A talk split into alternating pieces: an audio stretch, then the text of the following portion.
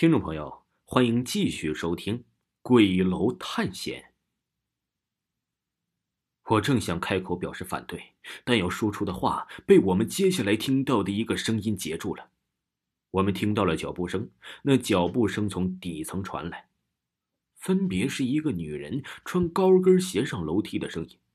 虽然是轻轻的，但是在寂静无声的夜里听得很清楚，那的确是脚步声啊！而且越来越近的向我们所在的这间屋子走来，我浑身的汗毛管一下子竖了起来，皮肤起着鸡皮疙瘩，下意识的熄灭了手里的手电。阿珍也肯定听到了那种声音，她身体不断的如筛糠一样颤抖。我们站在原地，大气儿也不敢出啊，也不知道该怎么办。听着那声音渐渐的近了，但是自己的手脚像是脱离了身体，一动不能动。脚步声到了门前，停顿了一下，然后被门缓缓的推开了。我们眼睁睁的看着那扇门被慢慢的推开，一点点儿，一点点儿的。在门完全推开的一瞬间，我不知道从哪儿来的勇气，一下子拧亮了手里的电筒，同时不可抑制的发生了一声大叫：“！”因为在我手电明亮的光柱里，一个人也没有，我只好拉着阿珍没命似的逃出这恐怖的鬼楼。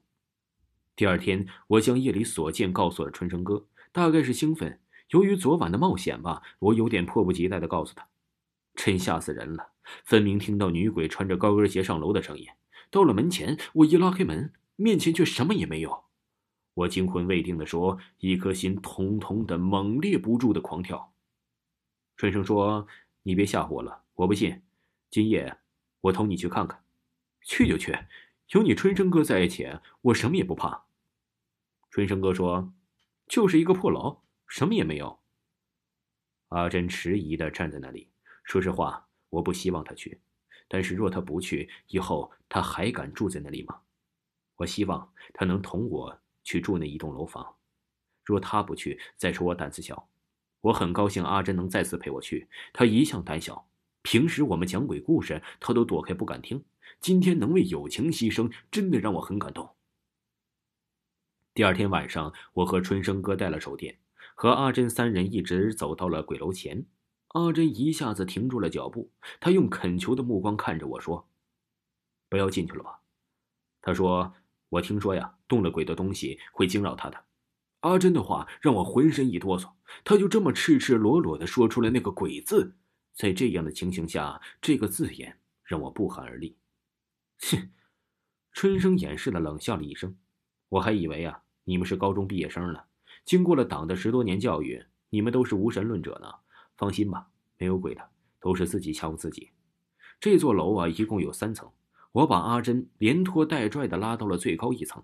我看着阿珍苍白的脸色，我说：“知道为什么来这儿吗？”“嗯，听说那个女鬼当年就是从这一层跳去的。”我说完就有点后悔，自己呀的确是太残忍了，因为我看见了阿珍几乎都要快被吓哭了。他双手抓住我的胳膊，乞求似的说：“阿平哥，我们还是回去吧，我一分钟都不想在这待了。”“走吧。”但春生安慰他说：“别害怕，我们既然已经走到这里了，不弄清楚，岂不是白走一趟了吗？走吧，走吧，有春生哥一起，你怕什么？”我指着走廊尽头的那间房间说：“我们听到高跟鞋的脚步声，就在那间房间。”阿珍显然是惊魂未定，她畏惧地看着那间屋子的房门：“不要进去吧。”春生自然不会听他的，还是推门走了进去。因为春生哥的镇定自若，我的胆子变得更大了。我们谁也不说话，静静地坐在了长条凳上，等待女鬼来临。我们坐了约有一个钟头，突然，静夜里又有声音响起了咚咚咚的声音。春生神经一震，猛地站起来，拿起他手上的电警棍，等着那个女鬼上楼来。咚咚咚，果然，女鬼的高跟鞋传来了上楼声，而且越来越近了。不一会儿，走到门前，上楼声没响了。显然，他是站在门前思考是否有门进来。春生哥左手执住手电，右手拿着电警棍，示意我猛然的拉开门。我立刻猛地把门拉开，漆黑的门前什么也没有，但是春生哥将手电向着门槛一照，我发现一只形体像猫一样大的老鼠定定的伏在地上。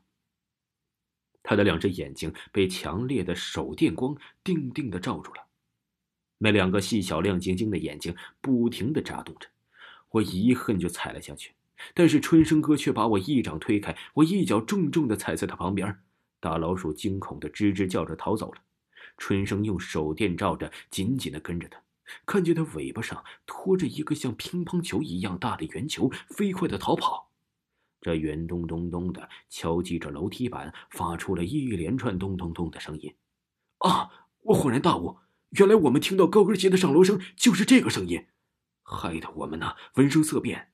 我们一直跟到他来到了地下室。我用手电四下里照射，这间地下室慌乱肮脏的架子桌、柜子、桌子、墙上还有几只不知道什么年代贴的画，尘土太久，根本看不清画的内容。